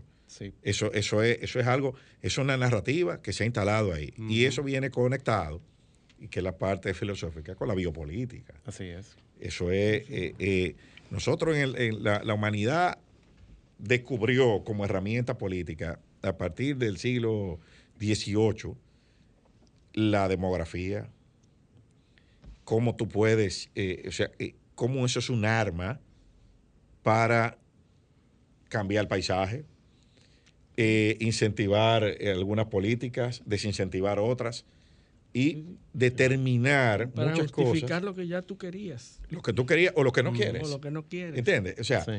y eso, yo creo que eso es lo que estamos viendo, es una, es un, es una mezcla de todas esas cosas. Como tú Agrégale, agrégale a los cambios sociales el inmediatismo de la información. Lógico. Sí, sí, el- Eh, el- y, la poca, tiempo. y la poca herramienta que tiene, las pocas herramientas Sí. que tiene el ciudadano para, para eh, es como una, te están dando una cantidad de cosas y mucha gaveta donde ponerla. Sí. Entonces tú no sabes cuál es que la va a poner, porque son todas iguales, o se parecen todas, porque vienen en el mismo formato. Sí. Eh, entonces son cajitas blancas, tú tienes que ponerla donde, donde te parezca y tú no tienes la, la, la herramienta para clasificar este más grande, este más chiquito, este más aquí, este más allí. Ahí es donde el liderazgo hace una función vital para la sociedad, donde Claro. yo digo, mira, yo no lo entiendo, pero.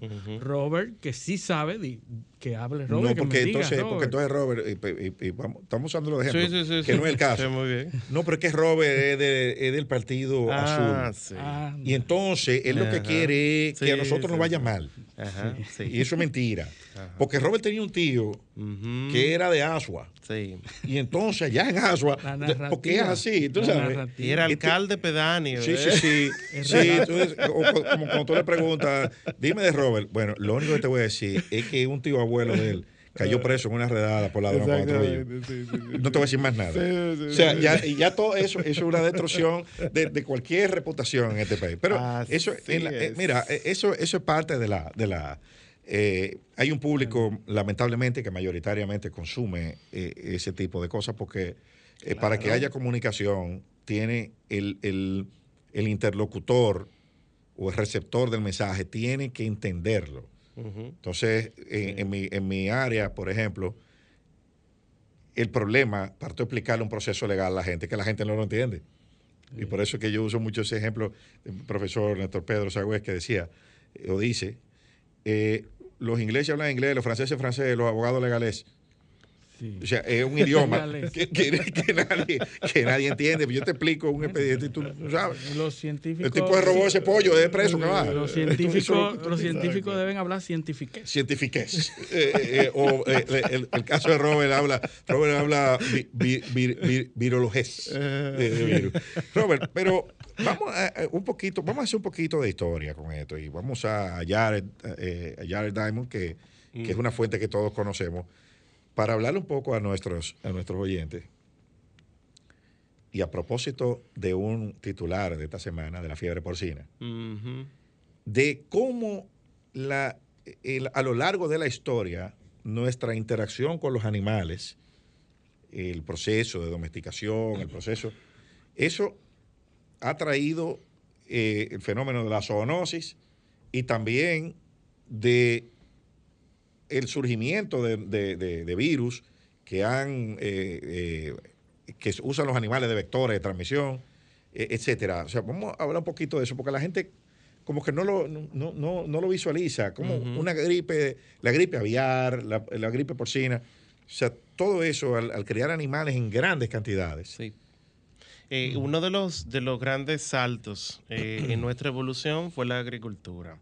Eh, representa una, una revolución ya per se. Y, esa, y ese fenómeno No, de agricultura genera y, y facilitó nuestra interacción con, con lo que viven con nosotros en el planeta, tanto las plantas como los animales. Y poder entender cómo su salud influencia en nuestra salud, como su contacto nos genera problemas, pero también beneficios a nuestra salud. Inclusive cuando vemos en la historia de la microbiología, la, la- la solución de la viruela estuvo de la mano justamente del conocimiento animal. Cuando, cuando Edward Jenner identifica por simple observación que unas lesiones que aparecían en las manos de muchachas que se dedicaban a ordeñar las vacas se est- estaba relacionado con que ellas, cuando ocurrían brotes de viruela dentro de su comunidad, no tenían manifestaciones clínicas severas, le decía a él que había algo dentro de su comportamiento que ah, podía establecer una protección o un elemento de protección hacia esa población. Entonces, eso mismo ocurre de ambos lados. Nuestras enfermedades, y de hecho, hasta la fecha, no conocemos todavía si ocurre en viceversa, de que enfermedades que son humanas puedan retornar hacia espacios zoonóticos. Eh, eh, es como una escala. Nosotros tenemos en epidemiología y en virología una escala para poder clasificar a, aquellos patógenos que pueden estar haciendo una transición de especie, desde la escala 1 hasta la escala 5. La escala 1 es completamente animal o zoonosis y la escala 5 es completamente antropogénica, que son enfermedades que solamente se transmiten de humano a humano.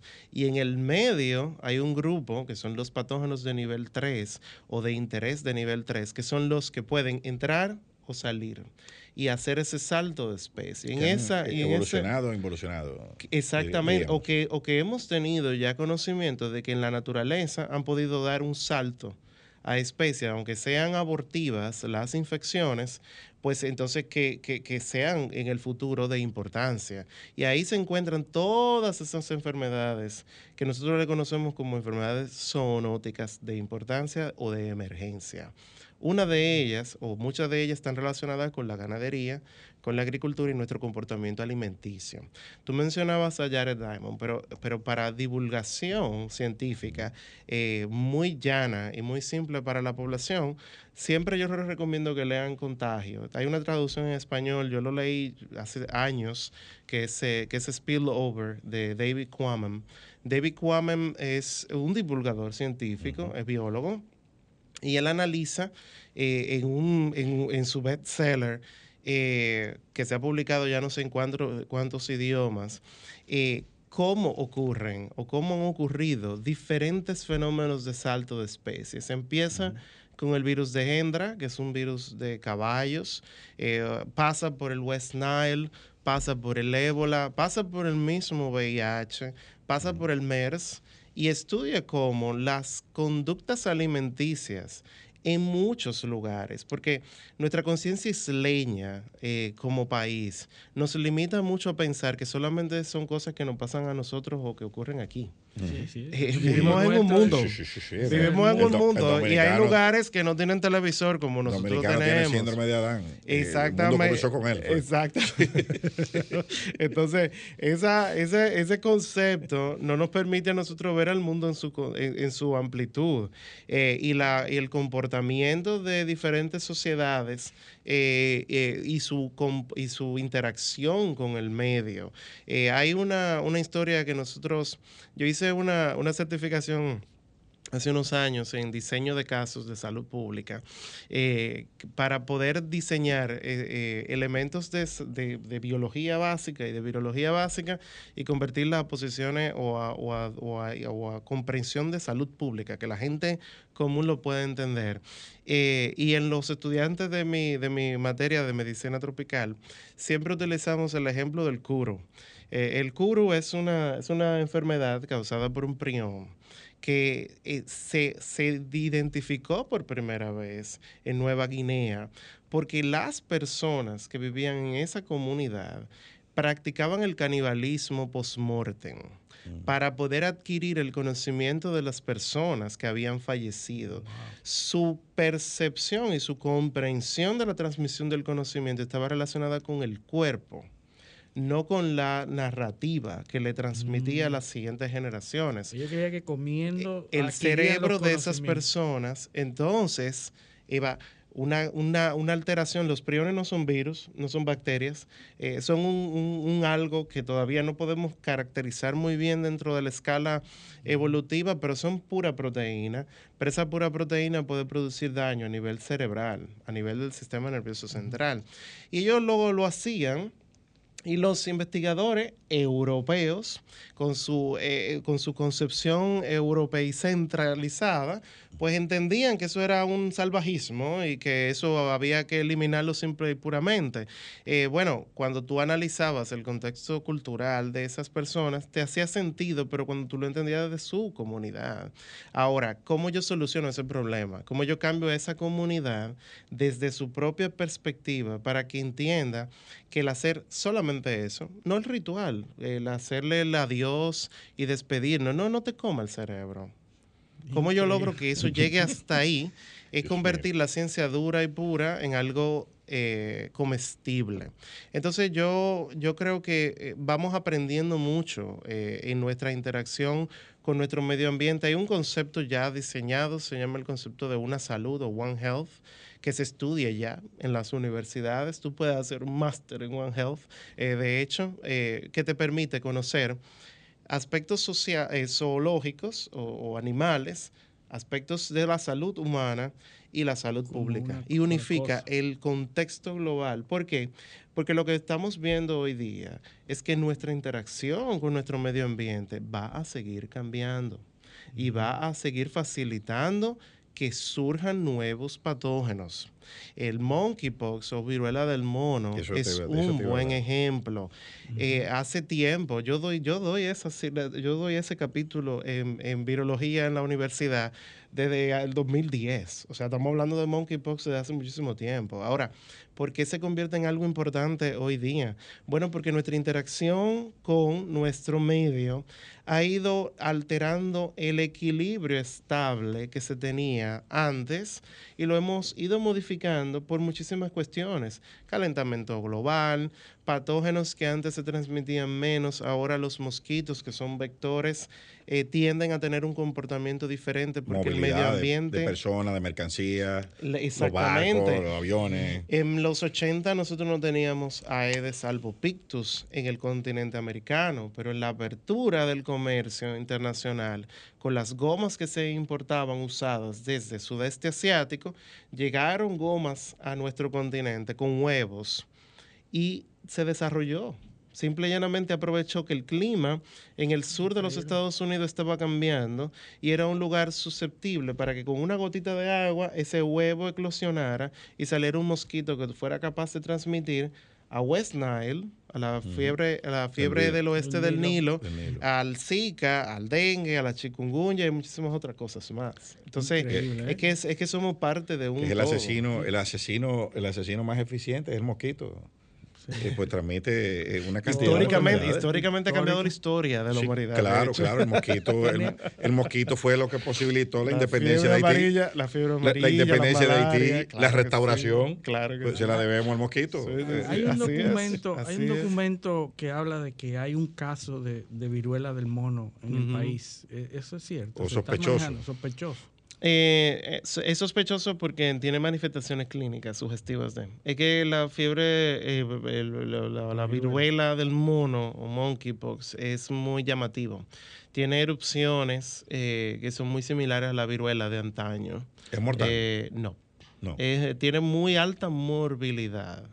Morbilidad significa que la gente tiende a Contagio. estar en la casa eh, por mucho tiempo. Eh, disability, que es lo- uno de los elementos que utilizamos. ¿Cuánto eh, tiempo, más o menos? 15 a 20 días. Casi como el COVID. Exactamente. Entonces, es un, y además tiene una tasa de contagio muy alta. ¿eh? Sí, es muy contagioso. Es como el molusco contagioso, que es otra. O sea, eh, pertenece a la misma familia también de la viruela. Y nosotros casi no nos preocupamos porque aparecen niños. Es muy frecuente en niños. Aparece en etapa escolar, por lo general. Y, y, la, y, y los grupos eh, eh, vulnerables como hipertensos, diabéticos, pueden complicarse con, con esta viruela. Podrían, podrían por la cascada inflamatoria. Eh, inclusive la obesidad también. Son Vamos. elementos de, de que aumentan la morbilidad. Tenemos que irnos a una pausa, pero cuando volvamos vamos a hablar de una que está en boga, que es la fiebre porcina, porque el lechón de Navidad, eh, a la gente hay que aclararle ese tema que viene por ahí. Pero vamos a la pausa. Esto es paneo semanal, no le cambien. Paneo, paneo, paneo. Sol 106.5, una estación del grupo RCC Miria. En su espacio paneo semanal, estamos aquí aprendiendo de ciencia. hoy Robert Paulino. Con Robert Paulino. Robert, fiebre porcina. Hay dos fiebres porcinas, ¿cierto? Bueno, ahí vamos, vamos a aclarar, eh, porque en los medios de comunicación justamente eso fue lo que se publicó al principio, que de- se habían reportado casos de fiebre porcina. Eh, la fiebre porcina es causada por la influenza porcina, ah, eh, que de hecho fue una de las eh, influencias que activó la alerta mundial en el 2009 cuando el H1N1 fue identificada por primera vez en México. ¿Por qué? Porque parte del genoma de esa influenza H1N1 tenía componentes muy similares a la influenza porcina. Y por eso le llamamos influenza porcina en ese momento. Y mandaron a matar a los pobres cerdos y todo lo demás en México. Eh, luego nos dimos cuenta que era un virus completamente nuevo. Lo que tenemos hoy día es otro virus, que, que es un virus de ADN. De hecho, eh, el virus de la influenza porcina es un virus de ARN, igual que el del causante de la COVID-19. Los virus de ADN, como el virus de la peste africana porcina, eh, es un, son virus que no cambian mucho. O sea, los virus de ADN tienen un fenómeno de autorregulación porque tienen una enzima que permite que esas mutaciones se, se medio corrijan, eh, eh, o sea que no son tan dados a cambiar y que vamos a tener una variante nueva, no, no vemos ese fenómeno. Para ponerles un ejemplo, el virus de la, del papiloma humano es un virus de ADN, la hepatitis B es un virus de El ADN. que tenemos ahora, el, el del brote de República Dominicana, es de ARN.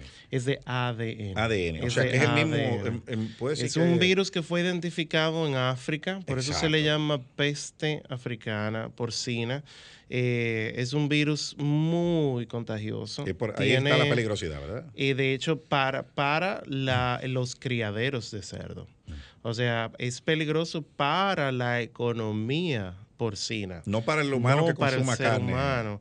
porque eh, ahí, ahí voy. O sea, un- una, una enfermedad, como te mencionaba en el principio, para que ocurra una adaptación hacia el ser humano, tiene que demostrar que tiene la capacidad de multiplicarse en el ser humano. Si yo tomo un virus de ese y lo coloco en una célula humana, no va a tener la capacidad de entrar a la misma, porque sus receptores, o sea, los receptores que él utiliza para entrar, la relación de un virus con las células nuestras, en todos los sentidos, es la relación del el cerrojo y la llave. Yo tengo que tener una llave para abrir un cerrojo. Y esa llave es específica para ese cerrojo. Y si el virus no tiene esa llave para abrir ese cerrojo, muta para poder hacerlo. O cambia. Y también viene la- el tema de la termoresistencia, pues la carne de cerdo aquí es, cocinada. eh, Exactamente. muy se Entonces la muy cocida. carne, la carne cruda, la carne cruda sí facilita el contagio hacia otros animales, porque puede perdurar el virus en esa carne cruda hasta 21 días. 21 días. 21 días. Wow. De nuevo, es un virus de ADN, son más Sí. estables en carne cruda. Bien, ahora, carne cocida, que no es la que nosotros exportamos, de ahí viene el cierre del comercio de la carne de cerdo, porque lo que se exporta no es carne cocinada, es No, carne claro. cruda. Entonces, cocinarla, exponerla a alta temperatura y asegurarnos que está bien cocida. De hecho, uno de, los de, la- de los elementos que siempre utilizamos para prevenir esos saltos de especies es cómo nosotros manipulamos los alimentos, cómo esos alimentos nosotros los ingerimos. Y, y el, el comer carne cruda eh, se ha demostrado como un factor facilitador para que ocurran spillovers o saltos de especie. Y la, y la congelación también es algo Y que la congelación ayuda- a largo ayuda plazo para luego, exactamente. Entonces, eh, eh, los cambios de la, re- la regulación de temperatura hace que lo- los virus son muy sensibles. O sea, desde el punto de vista de su estructura, son, son de hecho, muchos de, de- de- de los profesores en virología siempre decimos que un virus es simplemente una mala noticia envuelta en proteínas. Eh, ADN o ARN que tiene una envoltura, más nada. O una proteína que lo ayuda a que pueda llegar a un lugar Y la, determinado. y- y la fiebre, de- porque leí por ahí, me parece que en el mismo libro de, de Diamond, que la fiebre es un intento del cuerpo por cocinar a los virus. Por supuesto. Por subir, Sí, sí, sí. a través de la temperatura, Sí, eh, sí, sí, sí. matarlos. Sí, eh, eso eh, se llama, se- es parte de hecho del proceso. de infla- el- la inflamación es un concepto, no es un fenómeno terminal, es un concepto. Es una cadena de, de pasos que tienen que ocurrir. de eventos. Desde elemento, desde el principio del reconocimiento antigénico o de la partícula que va a reconocer hasta la eliminación del mismo. Entonces, eh, el proceso de inflamatorio es como un fuego amistoso. Así se traduce en inmunología. Cuando yo tengo una infección, mi cuerpo trata de eliminarla, pero al mismo tiempo también me hace daño me puede producir daños. O sea, esos daños que ocurren en, esa, en el cuerpo eh, eh, provocan injuria tisular o injuria de los tejidos. El dengue, y sorprendentemente muchas personas eh, se, sorprenderán al escuchar tal vez esto, cuando nosotros tenemos manifestaciones hemorrágicas inducidas por el dengue, es porque ya hemos tenido una infección previa. En una infección primaria no ocurre hemorragia, porque la hemorragia es una respuesta de una inducción previa del sistema inmunológico, como un entrenamiento. Cuando yo me expongo a un virus determinado, yo tengo un entrenamiento. O me muero o sobrevivo. Si sobrevivo y ese virus cambia, yo tengo la oportunidad de volverme a poner en contacto con él si su capacidad antigénica o de su estructura externa tiene la capacidad de cambiar. La influenza, por ejemplo, cambia cada cierto tiempo y esa, eso da la oportunidad de que cada cierto tiempo usted se pueda reinfectar. El dengue son cuatro tipos. Si te dan los cuatro tipos, tú vas a generar memoria para los cuatro tipos, o te mueres o sobrevives. Entonces, ahí es donde está la, intervención plena, identificar cuándo y qué tenemos circulando dentro de una comunidad determinada para nosotros poder monitorear y establecer estrategias previas a que ocurra una, un, un impacto negativo a nivel general de la población. En el caso de la peste africana porcina, uno de, la- de los elementos que se toma en consideración que son de acción inmediata es primero el aislamiento de los casos. Segundo, la eliminación de los casos que están positivos. Esa, esa es la parte difícil. Y tercero, Económicamente. y tercero, poder frenar la posibilidad de una onda expansiva a nivel nacional en- o a nivel geográfico determinado, eh, si se quiere decir. Pero la, la- la oficina eh, de los Estados Unidos reportó que casos fueron positivos en dos puntos geográficos distintos del país. Es decir, que ya nosotros tenemos una No, distribución lo- un poco y lo- más y los que están en el camino de esos dos puntos. Exactamente. Porque, porque Montecristi y Eh, Sánchez Ramírez, y los que están en el medio, por donde pasaron esos cerdos. Eh, que ese es otro elemento. ¿Cuánto tiempo tenía circulando cuando lo descubrieron? Ahí, no a diferencia de- del SARS-2, eh, este virus se puede quedar en las superficies del plástico por hasta 20 días. 20. Las gomas Las de gomas los de- autobuses que entran a la finca, que se infectan, pueden llevarlo a otra finca. Los zapatos y el equipamiento que utilizaron los cuidadores, que lo llevaron hacia otra finca, lo pueden llevar también. Yo, yo recuerdo, y por vía respiratoria de un animal a otro. yo recuerdo cuando, cua- cuando yo estaba bien pequeño, cinco años probablemente, cuando, cuando eh, decidieron eliminar todos los cerdos en el 79, por ahí. Ya sabemos tu edad. Eh, sí, Yo sí. no había nacido. Yo, yo no te- yo- yo tengo una sola cédula, yo no soy pelotero. Eh, entonces, yo, yo recuerdo, nosotros íbamos mucho al interior y habían puestos de chequeo y revisaban los carros. Y después, cuando repoblaron, que autorizaron a importar cerdos, que eran bien limitados, Sí. era, te dejaban tener una cantidad mínima de cerdos, había que desinfectarse los zapatos. Yo recuerdo todo eso porque me impactó mucho de, de- de niño, ver todo eso. Eh, y podríamos estar viendo eso en República Dominicana de nuevo. Debería de estar ocurriendo ya. Yo creo que una de las, yo creo que las disposiciones de, de- del Ministerio de Agricultura fueron en, en, en De a eliminar eso. toda la población en esas demarcaciones. Eh, o a no nivel creo general. que hayan tomado esa decisión todavía, pero eh, lo de la limitación del contacto eh, y de protección de las superficies de los vehículos y eso, yo creo que ya está dentro de las disposiciones. Luego, con el aislamiento es suficiente. Se llama cordón, un un cordón cordón, sanitario. un sanitario. cordón sanitario, de todas maneras, si no lo eliminan, van a morir. Claro, porque se se, van a contagiar. Sí. Se mueren como quieran. Sí. O sea que, Entonces, Sí. va- ahora, eh, ese. vámonos a la superbacteria, Luis, porque no, no- Sí, yo no sí, queremos dejar ahí a Robert. No, y tú sabes que trae a preocupación. Tú sabes que eh, se ha difundido mucho aquella, aquel discurso de Bill Gates hablando del peligro de un coronavirus. Y eso es eh, origen para miles de teorías Uh, de conspiración. sí, sí, sí. Y que la gente sabía que eso iba a pasar y que no. Y de mira de cuánto tiempo No, están hablando de eso y Obama y todo eso. Pero resulta, te voy a decir, tú ves, a Carl no le dio. Sí, esas son cosas. Pero ahora, en estos últimos días, en los últimos siete días, hemos visto en varias ciudades de los Estados Unidos un auge de lo que ellos llaman el superbug o la superbacteria, que es resistente a los antibióticos, a la penicilina, y que está acabando porque no hay manera, es, es una bacteria que no hay manera de tratarla con los métodos que, que se conocen hasta la, hasta la fecha. Parece una bacteria que ha desarrollado una resistencia Ujú. a el tratamiento que desde que se inventó la penicilina hasta ahora hemos estado utilizando y mucha gente dice sobreutilizando muchas veces. Bueno, Eh, ojalá esto, esto, esto se graba, ¿no? Y, Sí, y sí, está- sí, queda ojalá que después no me lo saquen y me digan que yo, como a Bill Gates, que yo sabía todo lo que estaba pasando y que, es. y que ya yo tenía preparado una... Mira, lo, la- las bacterias multidrogos resistentes son un problema no de ahora. Eh, se ha agravado por un fenómeno que voy a explicar ahora brevemente, pero es un fenómeno que nosotros sabemos desde hace mucho tiempo que viene ocurriendo. El estafilococo aureus es una de las bacterias más comunes, que de hecho es parte saprófita, o sea, es, es parte de nuestro cuerpo. Si yo tomo ahora mismo una muestra de la piel de nosotros tres, sale positiva para un estafilococo. Sí o sí. Sí, o sí, porque es parte de nuestra micro- Convive con nosotros. Convive con nosotros e inclusive hasta nos ayuda en algunos fenómenos que no voy a profundizar ahora.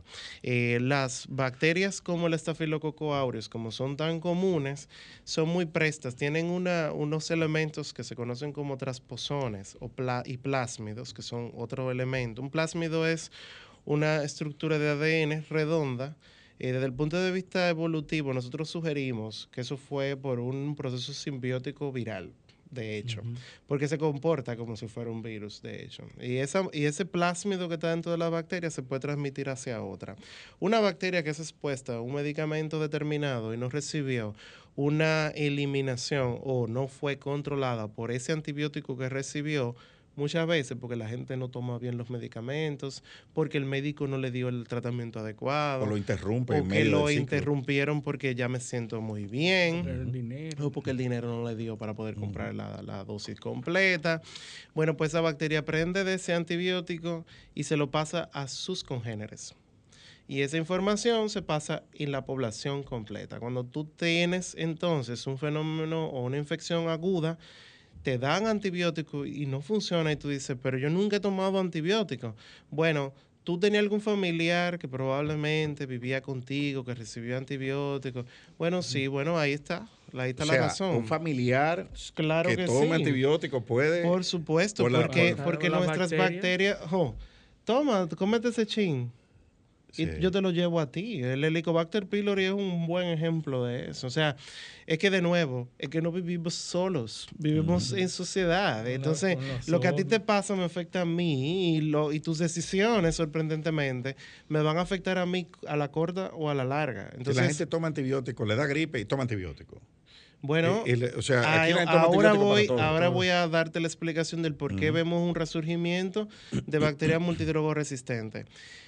¿Cuál fue el esquema que utilizamos desde el principio para la COVID-19? Acitromicina. Demostramos a menos de dos meses de haber empezado la pandemia que la citromicina no funcionaba para una infección viral, antibiótico, antibacterias, antivida. Los virus, mm, por definición, no están vivos. Por lo tanto, se necesitan antivirales para ellos. Por lo tanto, un antibiótico no puede ser nunca el tratamiento para una infección viral. yo quiero, yo quiero hacer un puntico ahí. Porque la gente no sabe. ¿Qué es un, qué, qué es un, vi- qué es un virus?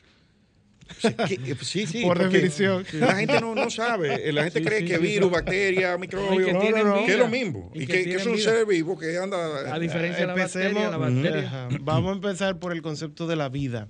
Eh, Lo que pasa con los virus es que, lo, primero, eh, los virus lo vemos como unos, unos entes etéreos, porque son muy jóvenes dentro de nuestro conocimiento científico. O sea, eh, fue hasta los 50 cuando pudimos ver un virus por primera vez dentro, a- Un a, a- a microscopio. simple vista. O sea, ya sugeríamos que había un algo que podía producir, de hecho, virus significa veneno, eh, el concepto, la raíz de la palabra viene de, desde ahí, pero en realidad es hasta hace poco, o sea, tenemos eh, una ciencia o un área de la microbiología muy joven y por lo tanto siempre se ve como algo muy etéreo, como algo imposible porque no es tangible. Yo no veo un virus. Yo no sé que con las gotas respiratorias yo estoy transmitiendo a otra persona. Las bacterias son un poco más tangibles porque producen una estela inflamatoria que es más visible. Producen pústulas, por ejemplo. O sea, tú ves una infección de la piel de, de- Sí, con ¿dónde tus están ojos. ubicadas? Tú ¿Dónde se dices, ubican? están ahí, o sea, tú puedes decirlo. En el caso de los virus, no. Y la definición de virus, eh, desde el punto de vista del concepto de la vida, no encaja. Porque la vida eh, o, o un ente vivo es independiente y los virus no son independientes de un huésped o de un hospedero. Necesitan la máquina completa Sí. de una persona o de un individuo para poder multiplicarse. Por eso tú dices, ok, tenemos un brote de ébola. Muchas personas se infectan con ébola. Sabemos que tienen ébola. La pregunta es, ¿dónde estaba el virus del ébola antes de nosotros saber que estaba en seres humanos? Porque nos preocupa, porque nos está afectando a nosotros, pero siempre estuvo ahí. Entonces, él estuvo ahí, ¿dónde estuvo? Es la pregunta que siempre nosotros los científicos tratamos de responder. ¿De dónde viene algo? Entonces, con las bacterias se da que como son de un material un poco más robusto desde el punto de vista de, de no darse a la mutagenicidad, eh, son de ADN, eh, y no tienen eh, componentes que sean muy complejos en su estructura, cambian, se multiplican muy rápido y transmiten resistencia a largo plazo. El uso en República Dominicana, nosotros vamos a ver eso. Porque nosotros sobreutilizamos los antibióticos, Antibióticos. durante esta pandemia. Sobreutilizamos, no, malutilizamos los antibióticos. Y eso fue, ha sido todo un pleito de las bajando. sociedades científicas con el tema de lo que va a pasar después de la- esta pandemia. No, y ahora oímos eh, que probablemente el tratamiento para esas bacterias súper resistentes está, está en los virus. Sí. El virus es el que Sí, va. ya hemos ido hablando Mira, de los de, de los Robert. Robert, Robert tiene que volver porque... Wow, impresionante la eh, cantidad tiene que de cosas volver. que la- aprendimos. se nos quedaron muchos temas. Y segundo, lamentablemente no nos vamos a dejar de infectar. Así que tú siempre vas a tener material para venirnos a compartir. Así Así que, me dijeron ayer eh, que tú lo vas a dejar, lo lamentamos mucho, pero te fui. El mensaje final es que crucemos los dedos para que el lechón de diciembre no se afecte. Ya que logramos lo que logramos sobrevivir al COVID para comernos nuestros cerditos en Navidad. Ahora esperemos que los cerditos sobrevivan que a la- fiebre porcina. Así que agradecerte, gracias, agradecerte Robert, Robert. eh, por tu presencia Gracias, y por decirte que ya comprometerte públicamente que tienes que volver y agradecer a nuestros oyentes y a nuestros televidentes por la sintonía en el día de hoy y esperamos con el favor de Dios contar con su presencia el próximo sábado en otra edición de Paneo Semanal. Hasta entonces. Paneo, paneo, paneo.